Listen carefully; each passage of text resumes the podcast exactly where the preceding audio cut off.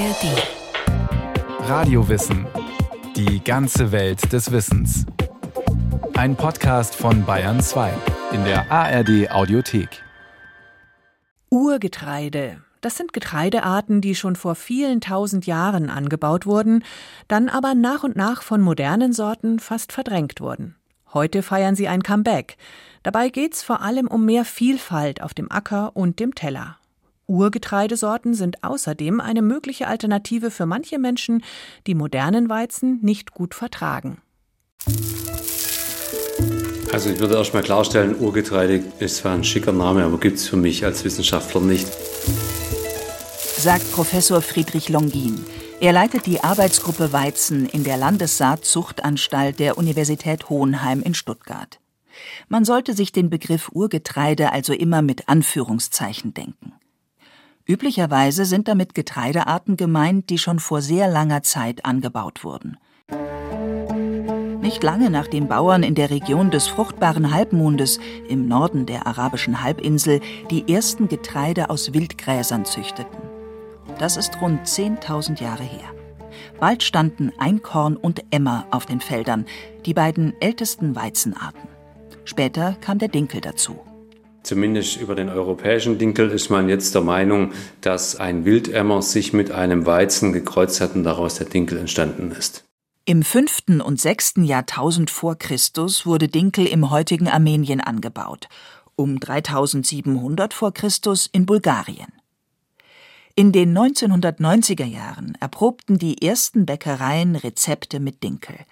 Seinen Anfang nahm dieses Comeback aber schon viel früher. 1970 rum hat es schon angefangen, dass man auf der Suche war. Einfach die Landwirtschaft war so ein bisschen in der Sackgasse. Man wusste nicht, was man noch gewinnbringend produzieren kann. Und dann war man auf der Suche nach Alternativen. Ähnliche Impulse kamen von Mühlen und Bäckereien. Und sie führten dazu, dass eine Vorgängerin von Friedrich Longin an der Universität Hohenheim damit begann, neue Dinkelsorten zu züchten. 90er Jahre hat der Dinkel im Anbau wieder angefangen. Das heißt, wir Verbraucher haben dann Kontakt dazu bekommen, aber da waren schon 20 Jahre Forschung rum. Und da war es ganz wichtig, dass verschiedenste Marktplayer auch lange, ganz lange gezogen haben, ohne Erfolg zu sehen. Heute wird in Deutschland auf rund 200.000 Hektar Dinkel angebaut. Etwa ein Fünfzehntel der Anbaufläche für Weichweizen, dem klassischen Weizen für Brot und Kuchen. Die meisten heute angebauten Dinkelsorten wurden im 20. Jahrhundert gezüchtet, vor allem an der Universität Hohenheim. Moderner Dinkel im Profil. Wie sieht die Ähre aus? Es gibt eigentlich zwei Typen. Die weit verbreitetste sind so hängende Ähren, die sehr früh schon hängen und sehr locker sind, also nicht so eng zusammengestaucht wie Weizen. Es gibt aber auch wenige Dinkelsorten, die haben eher so eine stehende Ähre und die Farbe ist eher so bräunlich nachher in der Reife. Wie hoch wächst er? Etwas höher als Weizen, so gute Bauchnabelhöhe. Weizen eher ja über Knie. Wie hoch ist der Ertrag im Vergleich zum Weizen? Wenn wir den Kornertrag anschauen, so bei 70 Prozent. Und welche Ansprüche hat er im Vergleich zum Weizen? Wir können so 20 Prozent weniger düngen, aber sonst eigentlich sehr ähnlich. Das beste Brot aus Dinkel? Die Seele. Die ist ja ein vom Teig her sehr nasses Baguette, was sehr großporig ist und dann diese sehr urige Form hat. Moderne Dinkelsorten sollen gute Erträge liefern. Und das heißt unter anderem, sie sollen nicht anfällig sein für Krankheiten. Und sie sollen kürzere Halme haben, damit sie bei starkem Wind oder Regen nicht umknicken. Denn am Boden liegendes Getreide ist nicht nur schwer zu ernten, wenn es weiter feucht bleibt, können die Körner schimmeln oder auskeimen, das Getreide ist dann vielleicht noch als Viehfutter geeignet. Auch moderne Dinkelsorten sind aber immer noch höher als Weichweizen. Ein weiteres wichtiges Zuchtziel ist die gute Backqualität, die von den Inhaltsstoffen abhängt. Bei manchen Sorten nimmt das Mehl sehr viel Wasser auf, dann läuft der Teig davon. Bei anderen sehr wenig, dann ist der Teig bröselig. Und das Ziel ist jetzt eher so Richtung zu gehen, bessere Wasseraufnahme, stabilere Teige, damit man es besser verarbeiten kann. Erst um das Jahr 2000 begann das Comeback des Dinkels so richtig, vor allem mit den neuen Sorten. Aber es gab schon vorher einzelne Pioniere. Das waren nur meine Schwiegereltern. Die haben 1989 auf Bio umgestellt, also entweder die Landwirtschaft ganz aufhören Oder das Landwirtschaftsamt hat dann gesagt, probiert halt mal Bio aus. Und seit 1989 bauen sie Dinkel an. Erzählt Susanne Geisenhofer, Biolandwirtin in Reichertshausen an der Ilm in der Hallertau. Auf den Dinkel kamen sie durch den Tipp eines anderen Landwirts. Seit einigen Jahren malt sie den Dinkel selbst. In einer etwa 1,70 Meter hohen, 2 Meter langen Getreidemühle mit Holzverkleidung. Aber bevor sie die Körner in den großen Trichter über den Mahlstein kippen kann, müssen die sozusagen entkleidet werden. Bei einem anderen Getreide, beim Dreschen, also wenn der Mähdrescher drüber fährt, dann kommt halt das Korn raus. Und beim Dinkel kommt das Korn mit dem Mantel raus. Und den Mantel muss man ihm ausziehen. Der Mantel, das sind die sogenannten Spelzen. Und zum Ausziehen braucht man eine Entspelzmaschine.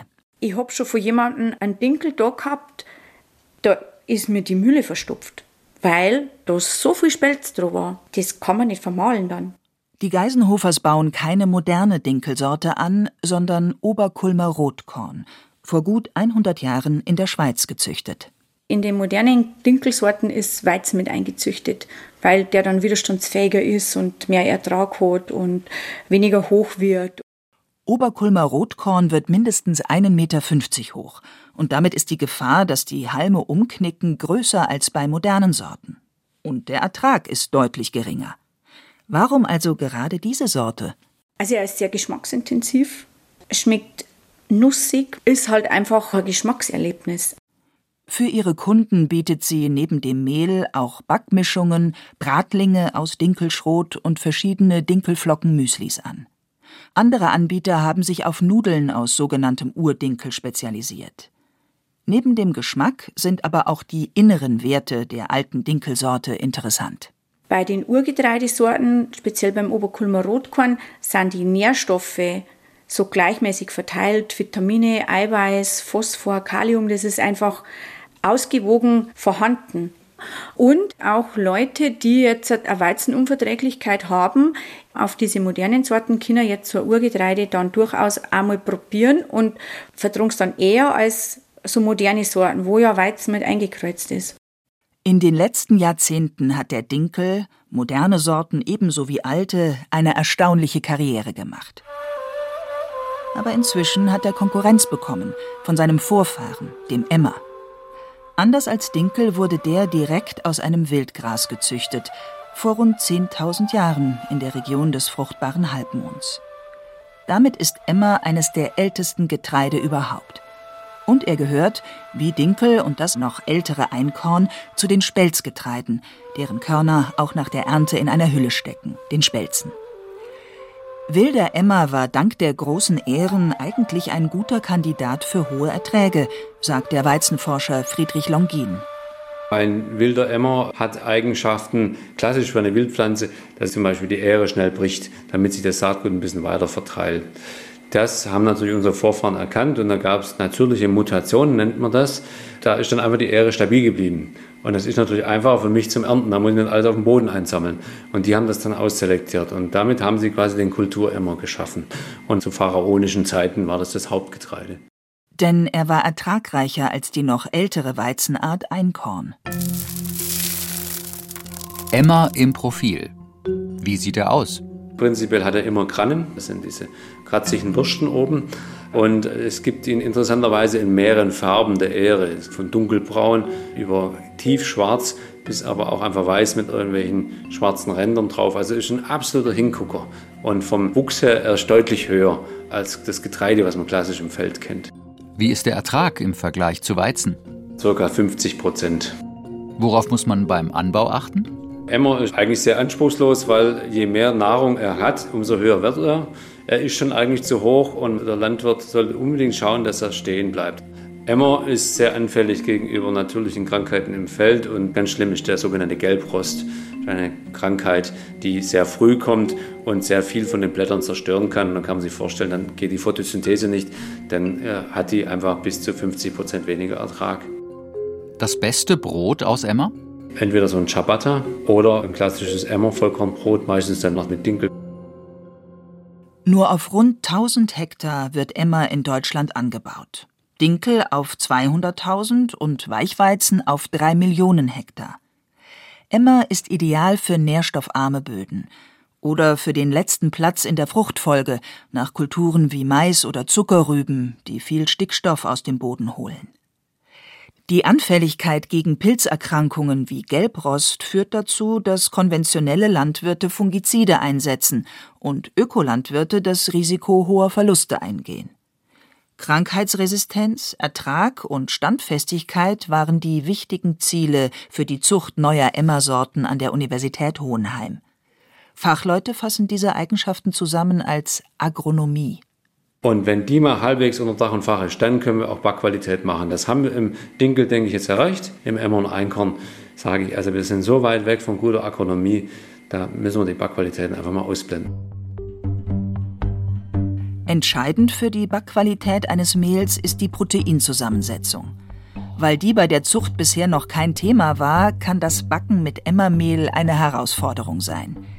Die Erfahrung hat auch Andreas Karl gemacht, Backstubenleiter bei der Bäckerei Breitner in Pfaffenhofen an der Ilm. Mit Dinkel hatte er schon viel Erfahrung.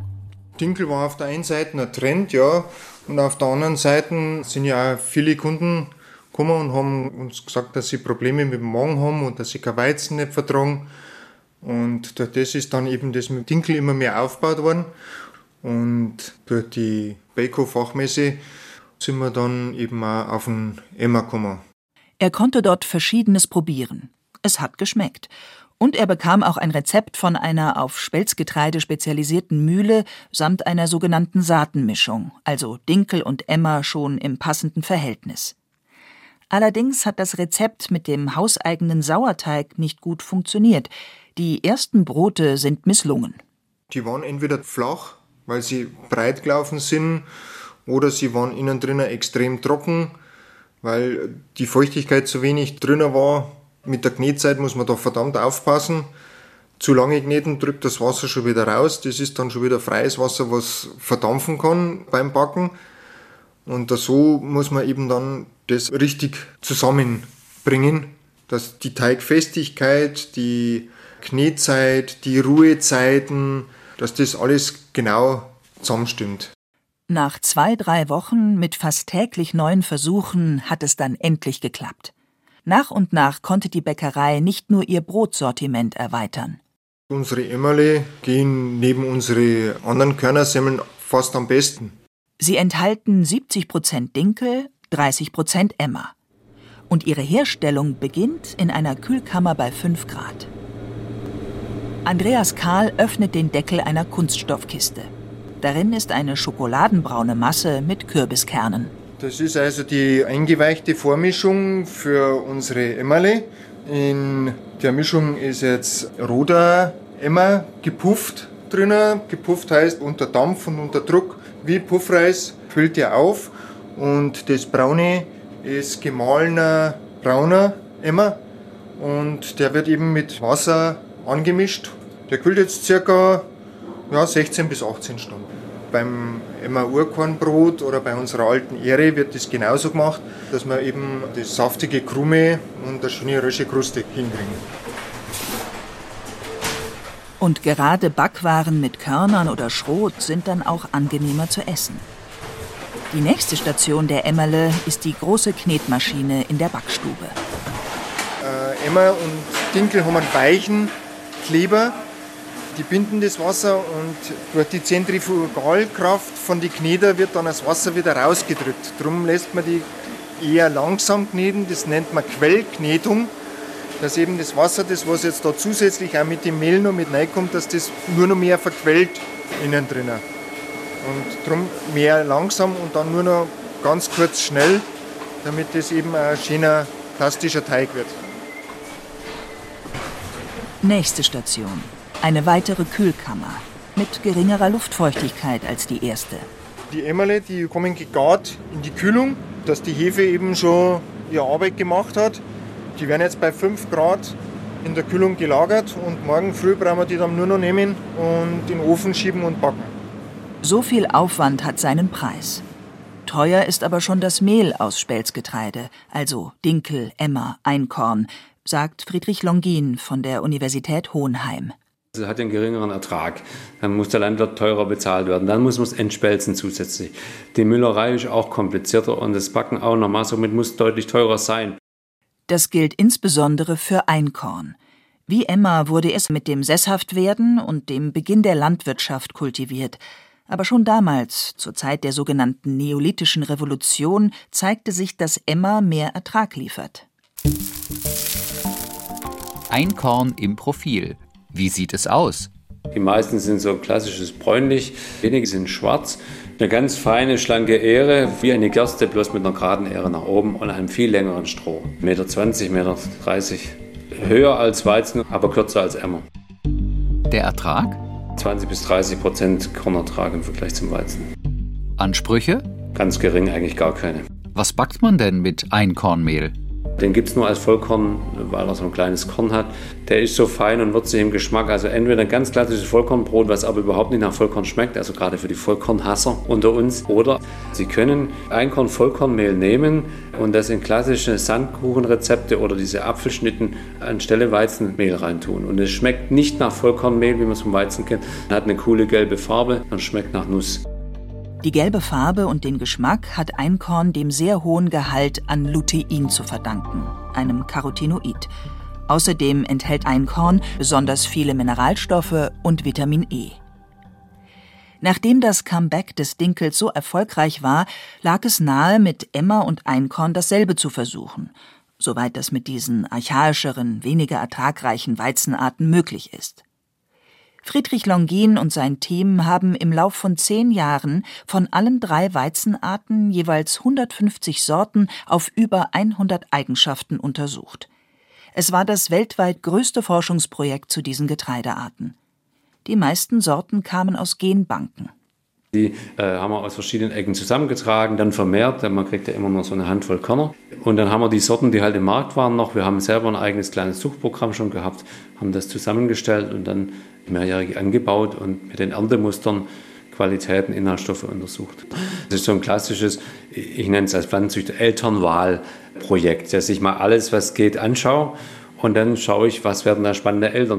Für die weitere Zucht von Sorten, die sich gut anbauen lassen, zum Beispiel resistent sind gegen Krankheiten und die gute Eigenschaften für die Verarbeitung haben. Dafür wurde die Proteinzusammensetzung aller Sorten analysiert, denn einige Proteine sind wichtig für die Backeigenschaften, manche auch für die Verträglichkeit. Am bekanntesten ist Gluten. Bei Menschen, die unter Zöliakie leiden, verursacht Gluten eine Entzündung im Dünndarm. Etwa ein Prozent der Menschen in Deutschland sind davon betroffen. Und sie vertragen auch keine Spelzgetreide. Viel häufiger ist allerdings die Nicht-Zöliakie-Weizensensitivität, erklärt Professor Detlef Schuppan. Er leitet an der Universität Mainz die Ambulanz für Zöliakie, Dünndarmerkrankungen und Autoimmunität. Die Beschwerden treten erst Stunden, zum Teil erst am nächsten Tag nach dem Verzehr von Weizengerichten auf. Beschwerden, die sich als Reizdarm beschreiben lassen. Das können wir praktisch nur mit einer speziellen endoskopischen Methode nachweisen. Es gibt keinen Bluttest, keinen Hauttest. Und diese verzögerte Allergie betrifft nach unseren Schätzungen circa vier Prozent der Bevölkerung. Wer unter der verzögerten Allergie leidet, kann aber, anders als Zöliakie-Betroffene, auf die alten Weizenarten umsteigen. Das haben die Proteinuntersuchungen an der Universität Hohenheim gezeigt. Die enthalten also deutlich weniger Allergene, bis zu einem Viertel oder einem Fünftel klassischer moderner Weizensorten. Also Einkorn am wenigsten Allergene und dann Emmer, aber auch der klassische Hartweizen, der häufig für Nudeln verwendet wird. Und dann erst folgen die modernen Weizen, zu denen allerdings auch Dinkel gehört. Trotzdem gibt es Patienten, die Dinkel vertragen, aber kein übliches modernes Weichweizenmehl. Der Grund dafür, jede einzelne Dinkel- oder Weichweizensorte enthält ein etwas anderes Proteingemisch. Und Dinkelmehl wird sortenrein vermarktet. Man kann also das Glück haben, eine allergenfreie Dinkelsorte zu bekommen. Aber auch aus Mehl mit Allergenen lässt sich ein allergenarmes Brot backen. Lange Teigführung, mehr Sauerteig als lang gegorener Hefeteig kann auch die Allergene reduzieren. Die werden dann einfach durch äh, Enzyme vermehrt abgebaut. Es gibt allerdings noch eine dritte Gruppe von Proteinen im Getreide, die Beschwerden verursachen kann. Sogenannte ATI-Proteine. Die Abkürzung steht für Amylase-Trypsin-Inhibitoren. Ihnen kann der Sauerteig nichts anhaben. ATI-Proteine stimulieren Immunzellen im Darm, und zwar bei allen Menschen. Die meisten von uns merken nichts davon. Anders ist das bei Patienten mit bestimmten Autoimmunerkrankungen wie Rheuma, Typ-1-Diabetes oder Multiple Sklerose. Und da wissen wir mittlerweile, dass diese Immunstimulation sich auch auf Organe außerhalb des Darmes ausweitet und dort Entzündungen, die bereits da sind und aktiv sind, verstärken kann.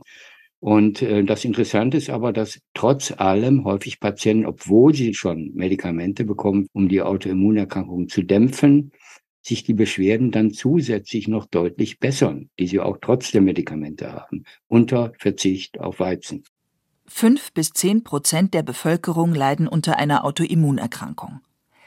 Welchen Weizen sie essen können, ohne ihre Beschwerden zu verschlimmern, die Frage ist nicht ganz einfach zu beantworten.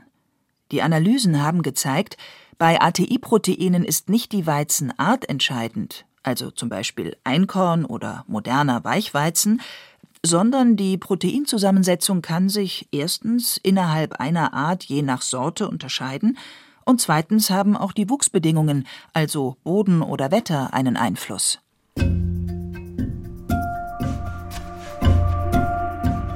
Dinkel, Emmer, Einkorn. Dass diese alten Weizenarten heute wieder angebaut und verarbeitet werden, ist ganz wesentlich ein Erfolg intensiver Forschung und Züchtung. Und von Menschen mit viel Durchhaltevermögen in Landwirtschaft, Mühlen und Bäckereien oder bei anderen Lebensmittelherstellern, die einen langen, nicht immer einfachen Weg gegangen sind, um diese Getreide wieder auf unsere Teller zu bringen. Urgetreide, das ist vielleicht ein Modebegriff und viele Sorten wurden erst in den letzten Jahrzehnten gezüchtet. Aber dennoch schlagen Dinkel, Emmer und Einkorn eine Brücke aus dem 21. Jahrhundert in die Frühzeit der Landwirtschaft vor vielen tausend Jahren.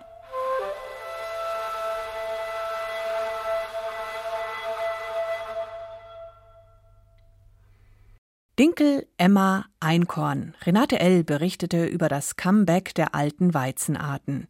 Ihr Gesprächspartner, Professor Longin, stellt übrigens seine Backrezepte online. Die Links dazu finden Sie, findet ihr in den Show Notes. Wem diese Radio-Wissen-Folge gefallen hat, wir hätten da auch noch eine zur Weltgeschichte des Backens über Gräser und eine unter dem Titel Wie Bayerns Mühlen mahlen, zu finden in der ARD Audiothek und überall, wo es Podcasts gibt.